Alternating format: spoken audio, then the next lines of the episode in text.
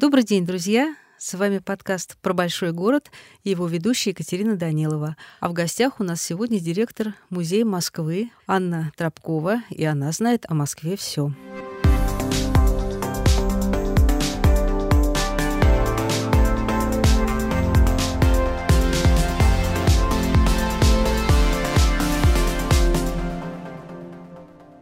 Один из самых ярких, живых и теплых проектов Музея Москвы называется «Москва без окраины».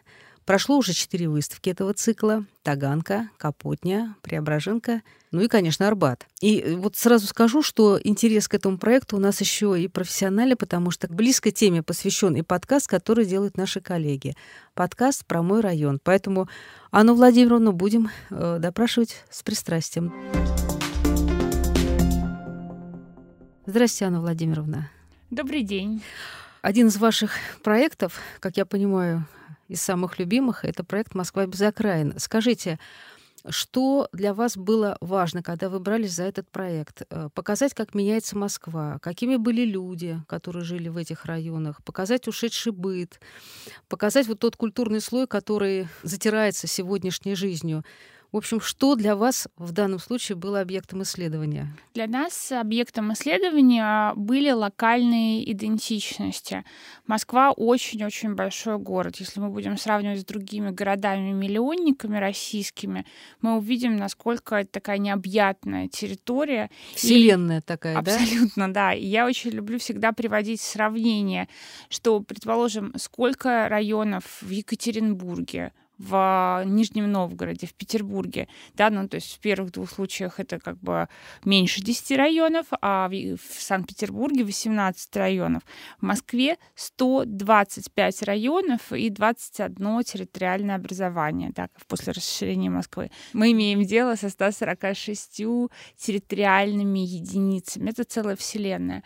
И для нас, как для Музея Москвы, было очень важно говорить не только о большой истории города, как сейчас принято говорить, большом нарративе, но и, собственно, подходить к истории города с точки зрения каждого отдельного жителя и той э, местности, того района, где этот э, человек находится, где он проживает. То есть, конечно, первый интерес было пойти э, в исследование частных историй жителей Москвы. Угу. Ну, и коль скоро как бы часто жители Москвы ассоциируют себя с местом своего проживания, с районом, все равно этот район присутствует в их жизни, то, э, соответственно, возникла вот такая вот достаточно смелая идея. А чья это была идея? Ну, я не знаю, я не могу сказать, потому что, мне кажется, это было такое коллективное творчество. У нас целый коллектив авторов, а, Алиса Савицкая, а, автор идеи выставки и угу. того, как выставка устроена. А Полина Жураковская и Мария Сакирка — это кураторы-антропологи, исследовательницы, которые начинали работу по изучению районов еще до моего прихода в музей. И были пробные проекты, кстати, про а, район э, Китай-города, где мы записываем сегодня угу. наш подкаст. То есть, можно, можно сказать, мы как бы находимся вместе, с которого все начиналось.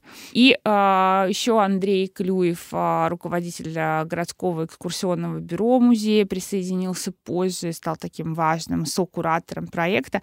Ну, на самом деле, я бы сказала, что это проект, который занимает больше всего сил, энергии по сравнению с музейными другими проектами, но при этом а, а, занимает наименьшее место в музее всего 100 квадратных метров. Но все-таки это культурологическая миссия, историческая, исследовательская, гуманитарная, этическая. Но мы сегодня не можем а, говорить, особенно в контексте музейной деятельности, о том, что вот у нас есть историческая миссия отдельно, а какая-то этическая миссия отдельно. Ну, то есть, во-первых, музеи работают в междисциплинарном поле, и отличительная особенность проекта «Москва без окраин» именно в том, что это междисциплинарный проект. Что такое музейная междисциплинарность, а, мы можем посмотреть на примере Москвы без окраин, потому что а, есть такая привычка а, обывательская, ну вот придешь в исторический музей и увидишь а, такую хронологическую последовательность был основан, первые поселения, ремесленники, дворяне, купцы, революция, ну и так далее. У нас, на самом деле, мне кажется, это с краеведческих музеев вот такая вот привычка а, живет. А вы не про это? Москва без окраин вообще не про это. И даже в первый момент было боязно, потому что мы изначально предположили, что для описания района возможны э, многие языки. Да, конечно, есть язык хронологии, да, есть основные данные, которые условно надо рассказать, какие-то места, которые э, важны для района, но при этом э, очень важно, что есть частные воспоминания, о тех же местах силы района.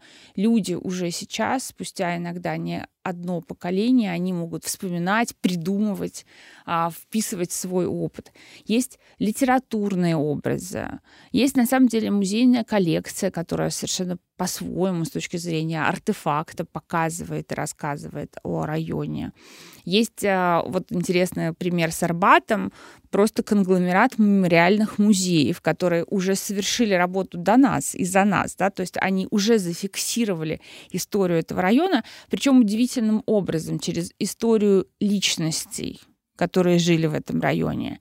И, соответственно, вот в случае выставки про Арбат, которая сейчас идет в нашем музее, а, мы как раз а, пришли ко всем вот этим вот музеям мемориальным, музей Скрябина, а, музей Марины Цветаевой, Гнесинская академия с ее музеем и так далее и тому подобное, и как бы обратились к ним, чтобы через призму их видения да, рассказать о том, что такое Арбат и что такое знаменитые жители Арбата. Здесь очень важно, что э, мы каждый раз э, действительно думаем и отбираем э, ту палитру языков, которая для этого района наиболее адекватна. Многие из нас, особенно коренные жители Москвы, они тоскуют вот по той Москве, которая уходит с обновлением Москвы. Да? Вот я знаю, есть в Москве художник, который лепит из пластилина исчезающие московские районы. Есть цикл у него отдельный посвящен коммуналке. Это вот уходящий быт, уходящие образы. Как вы сами относитесь вот к такой вот ностальгии по старой, уютной, милой Москве? Я хотела бы сказать, что у нас в музее есть даже термин такой «неуходящая Москва». Потому что если мы смотрим в, в исторической ретроспективе на то, как художники, ну как творческие люди самые тонкие, реагировали на изменения в Москве, то каждый раз была вот такая вот ностальгия. Вот, например, э, в прошлом году у нас была выставка гравюр э, э, такого замечательного художника Ивана Павлова, который как раз в 20-30-е годы а, ностальгировал как раз по уходящей Москве, как ему казалось. И до этого, понимаете, когда был строительный бум перед а, Первой мировой войной, тоже все сетовали на то, что вот эта неповторимая Москва, Москва купеческая, она уходит, а, стирается, да. Вот самым... А что ж такое тогда не уходящее-то? А вот мне кажется, это и есть характер города, который, а, с одной стороны, постоянно от нас уходит, ускользает, обновляется, а с другой стороны, ну вот вы знаете, а, наш личный сейчас опыт. Мы находимся в э, студии звукозаписи в старинном особняке который вот, может быть, его бы и хотели бы уйти, но он никак не уходит. И таких точек, на самом деле, на карте нашего города, их множество. И мне кажется, что очень важно, что Москва как раз пропитана историей и историями. И в этом отношении для нас крайне интересно смотреть, опять же, на некую последовательность э, событий, на историю, не с точки зрения а, просто вот. датировок, а с точки зрения того, как э, эта история представляется жителям этой истории? Или это то, как мы сегодня на это смотрим, понимаем? Вот для вас какая оптика важнее? Мне кажется, что сегодня оптика, а, которая важна для широкой аудитории, да, жителей Москвы, это оптика настоящего. И вообще в целом, на самом деле, тоже такая, знаете, идея, что вот как бы время двиг, движется линейно, да, от прошлого к некому как бы воображаемому будущему, она идея модернистская в первую очередь, понимаете? А если мы смотрим с точки зрения интереса человека сегодняшнего, то, конечно, он хочет прочитать историю, своим взглядом. Он хочет вплести что-то свое. При таком обилии информации и впечатлений, понимаете, сухая дата — это просто начетничество. И опять же, я сразу как бы хочу вернуться к примеру э, вот нашего проекта «Москва без окраин». Я говорила, что мы боялись вначале отойти от этого как раз привычного, знаете, школьного марксистско-ленинского подхода. Вот мы думали, ну вот а как, да, а как? мы будем, значит, с этим работать. И э, надо сказать, что в выставке, посвященной Таганке, был такой раздел э, истории домов Таганки, написанные ее жителями. И такое есть? Конечно, но и, собственно, работа антропологов и социологов заключалась в том, чтобы сформировать свой собственный э, гид по Таганке, помочь жителям сформировать свой собственный гид по Таганке. А вот как вы выбирали район? Почему, вы, во-первых, вы решили начать с Таганки, хотя мы уже поняли, что на самом деле точка отправления был Китай-город. Как идет отбор? Ну, точка отправления была исследовательская угу. Китай-город. Это как раз когда мы решили запускать этот проект, думали, куда, собственно, пойти. Во-первых, э, выражение «Москва без окраин», которое мы позаимствовали, честно говоря, у нашего мэра города Сергея угу. Семеновича Собянина. И оно показалось нам крайне продуктивным с точки зрения построения проекта. Потому что действительно основная идея в том, что Москва прекрасный, разнообразный город, у которого нет окраин, нет, потому что каждый район этого города, каждое место обладает своей уникальностью и своей ценностью изначально идея вообще была пойти в какой-то отдаленный район города. Я сразу говорила, давайте пойдем в э, Капотню. Хотя, кстати, Капотня вообще не страшно, а совершенно очаровательный старый район с а, а, новым благоустройством, с прекрасным совершенно парком. Об этом мы тоже отдельно поговорим. Но коллеги говорят, ну, Капотня — это вообще не изученное место. Давайте возьмем что-то, чтобы нам было знакомо.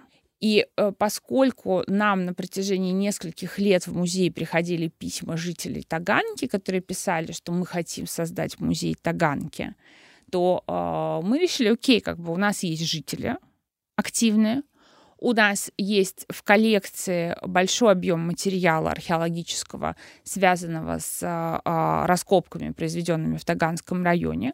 У нас действительно уже есть опыт исследовательский неподалеку на Китай-городе, да, то есть мы фактически близко подошли угу. к Таганке.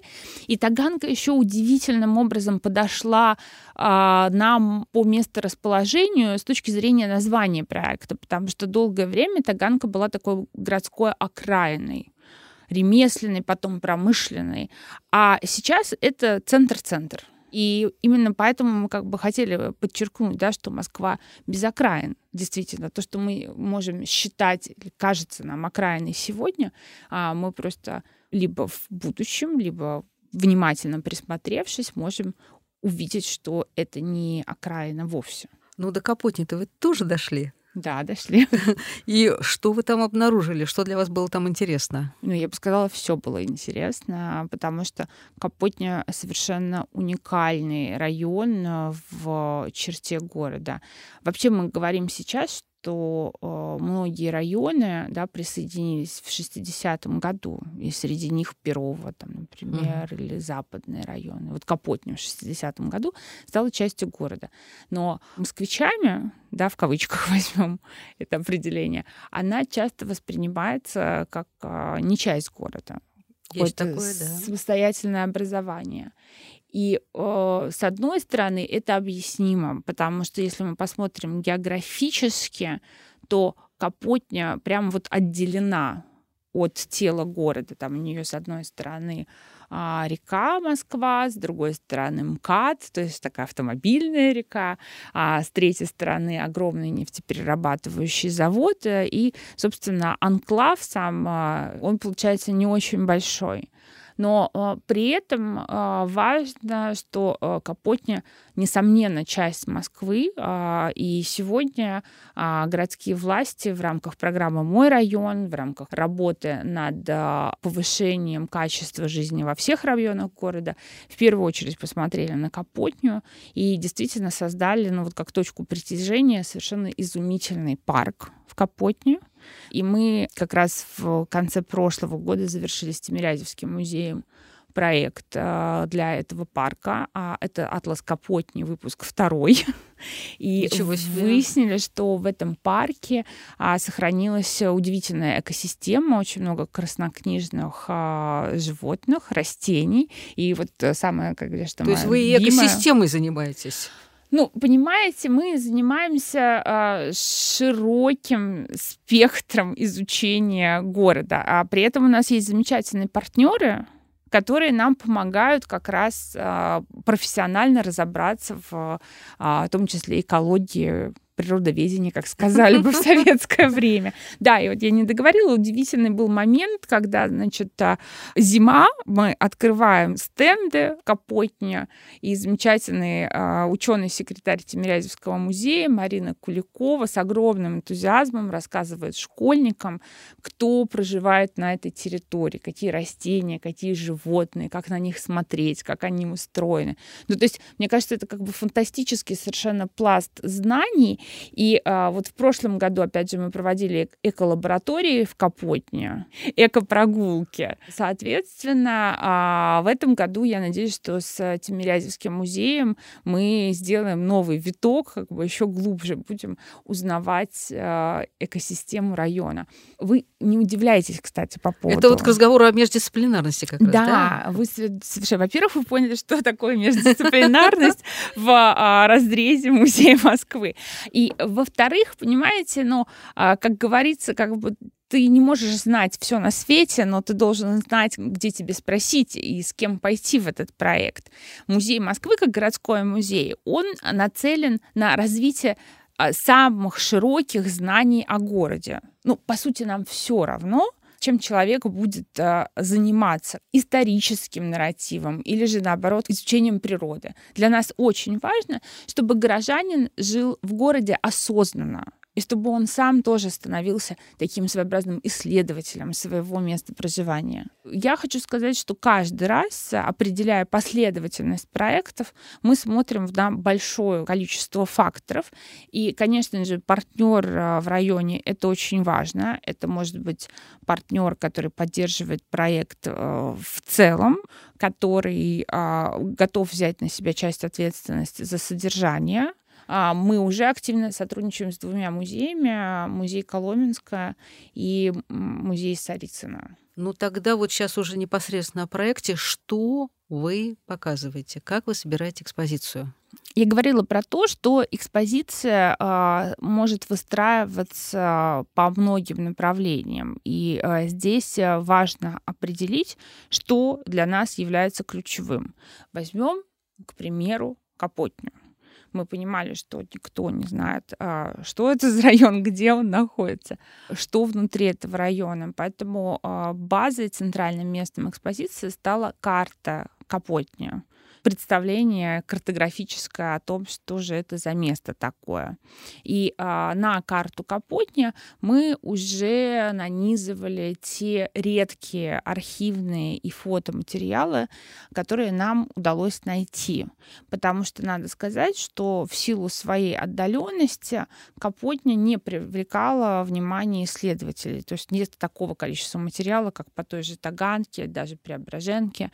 Ну, то есть она фактически не изучено. Важно было, чтобы э, современными глазами и современным языком э, мы рассказывали про э, Капотню. Ну, потому что действительно, благодаря усилиям а, всех стейкхолдеров, как сейчас принято говорить, там из завода и правительства Москвы, район очень-очень сильно преобразился, но при этом как бы сохранил вот свое такое очарование какого-то такого замкнутого города. И э, поскольку нам было важно это все осовременить, э, то мы пригласили художников э, современных а, для того, чтобы они пошли в такой своеобразный дрейф пока потне, прогулку свободную с сопровождением жителей случайных. То есть такой открытый социальный опыт, который их а, навел на художественное прочтение Капотня.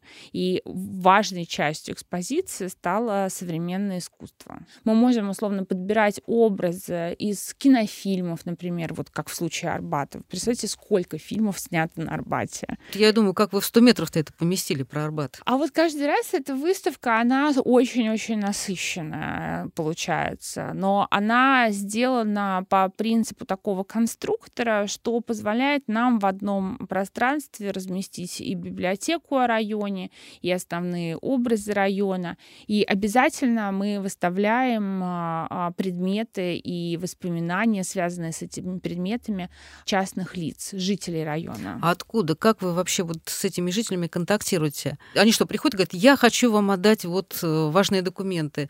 Как строится эта работа? Это очень сложная такая профессиональная работа. Фактически тоже такой свободный социальный опыт а, пребывания в районе. Через партнеров, через музеи, через библиотеки. В каких-то районах есть общественные организации. В каких-то районах мы понимаем, например, что а, есть а, а, активисты. Одни помогают нам найти других, добраться до тех, кто готов рассказывать истории, до тех, кто ну, готов делиться своим опытом. На самом деле, нам кажется, сейчас тоже есть такое ощущение заблуждения, что мы живем вот в такой плотной информационной загруженности, когда у нас работа, дом, ничего не замечаем, все время бежим.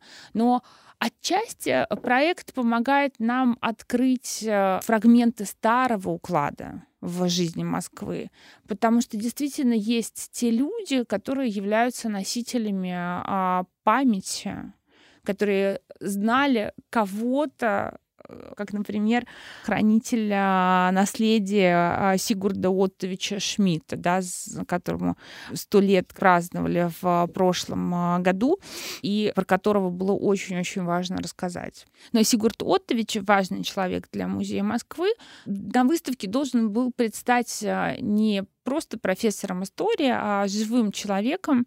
И поэтому мы пригласили школьников а, из школы на Арбате, чтобы они сделали проект, а, посвященный вот этому а, великому москвоведу, без преувеличения скажу. И школьники действительно сели, То есть школьники поработали на музей? Да. И на выставку. Они поработали на музей, на выставку, на сами на себя. А вот сколько людей вы опрашиваете, привлекаете для того, чтобы получилась выставка на этих 100 метрах. Ну вот если вы посмотрите на музейный клафон, э, место, где размещаются все фамилии людей, работавших над выставкой, то у нас обычно там есть самый большой раздел, это благодарность жителям, которые приняли участие. Ну, как правило, это 30 человек. 40. 50. Ну а как вы их находите? Вот по этим э, личным связям? Да, да, это каждый раз сарафанное радио. И они приносят какие-то предметы, письма, документы. Самое главное, что эти люди готовы разговаривать. И э, самая сложная работа ложится на а, плечи Полины Жураковской и Маши Сакирка, главная задача которых э, именно собрать материалы, построить диалог с жителями. То есть интервью это, понимаете, но уже это же не интервью. Ну да, а это, это исследовательская работа. Жить э, вместе с э, вот теми людьми, которые являются медиумами района ну, по-настоящему, uh-huh. да, они передатчики знания. И ну, я помню, Полина мне показывала большую переписку, которая продолжается с а, жителями Капотни, хотя вроде бы проект в Капотне закончен закончен уже, но мы все равно там работаем, все равно нам люди пишут. И э, это на самом деле очень такая э, лабораторная, тонкая исследовательская работа. И я рада, что у нас есть возможность э, именно вот такой работой заниматься, потому что, казалось бы, столько районов в Москве, давайте масштабируем этот проект так, чтобы сразу, значит, выйти ну, максимальное количество районов Москвы и сказать, вот мы за пять лет как бы закроем эту тему. Я очень благодарна, что у нас нет такой амбиции, что мы можем а, работать именно, ну, из уст в уста, знаете, старинным ламповым способом. А вот из того, что вам приносили жители района, что-то ушло в постоянную экспозицию Музея Москвы? В постоянную экспозицию мы сейчас перерабатываем. И на самом деле это отдельная история для разговора. Фонда музея уходят все материалы проекта, а, то, что касается архива, интервью, э, фотографии, все, собственно, тексты. А то, что касается предметов, ну, здесь диалог с жителями. То, что они угу. готовы отдать, то, что мы а, готовы принять. Вот мы находимся постоянно в этом разговоре. Мы знаем, что у многих районах Москвы есть какие-то вот свои особенные места. Там какие-то голубятни, какие-то исторические булочные, которые здесь вот с самых давних времен.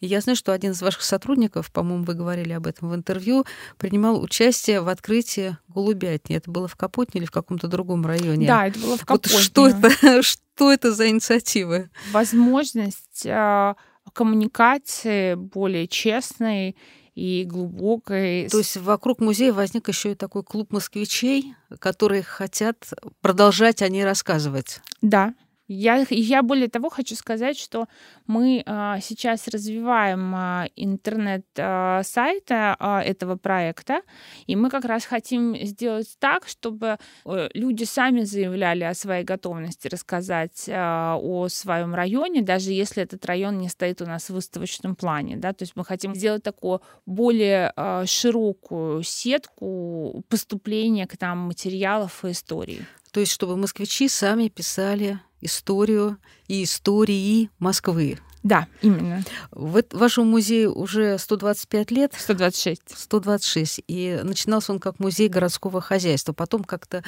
векторы его развития менялись. Он был, как я понимаю, историческим.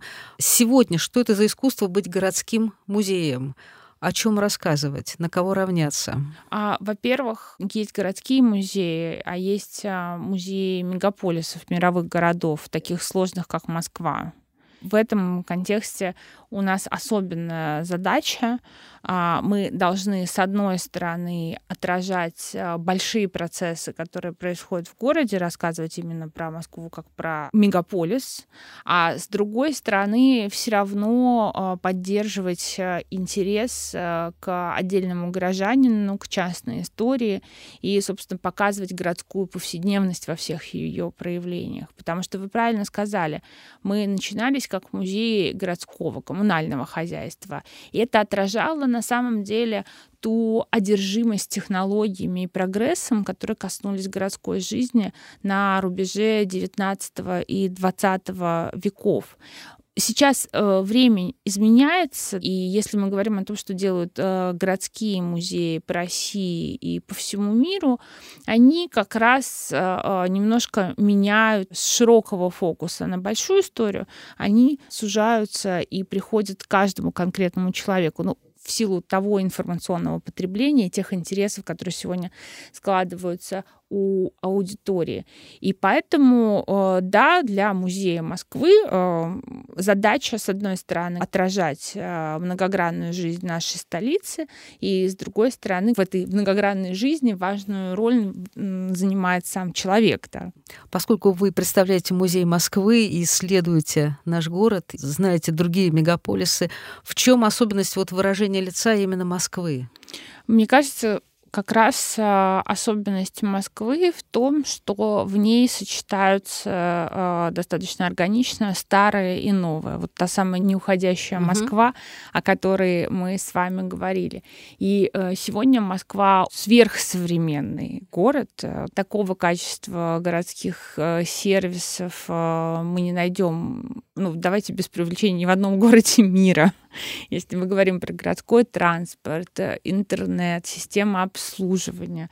Но сейчас мы, правда, впереди планеты всей. Но одновременно с этим мы видим, как в Москве бережно сохраняются фрагменты страны. Да, Москва меняется, да, она постоянно уходит, да, постоянно мы слышим вот эти вот вздохи об уходящей Москве, но все-таки что-то, что сохраняет вот эту сердечность города, оно остается на своем своем месте. Друзья, с вами был подкаст про большой город, его ведущая Екатерина Данилова. В гостях у нас был Музей Москвы. Слушайте наш подкаст на всех платформах, где вы слушаете свои любимые подкасты. Доброго дня и узнавайте свой город.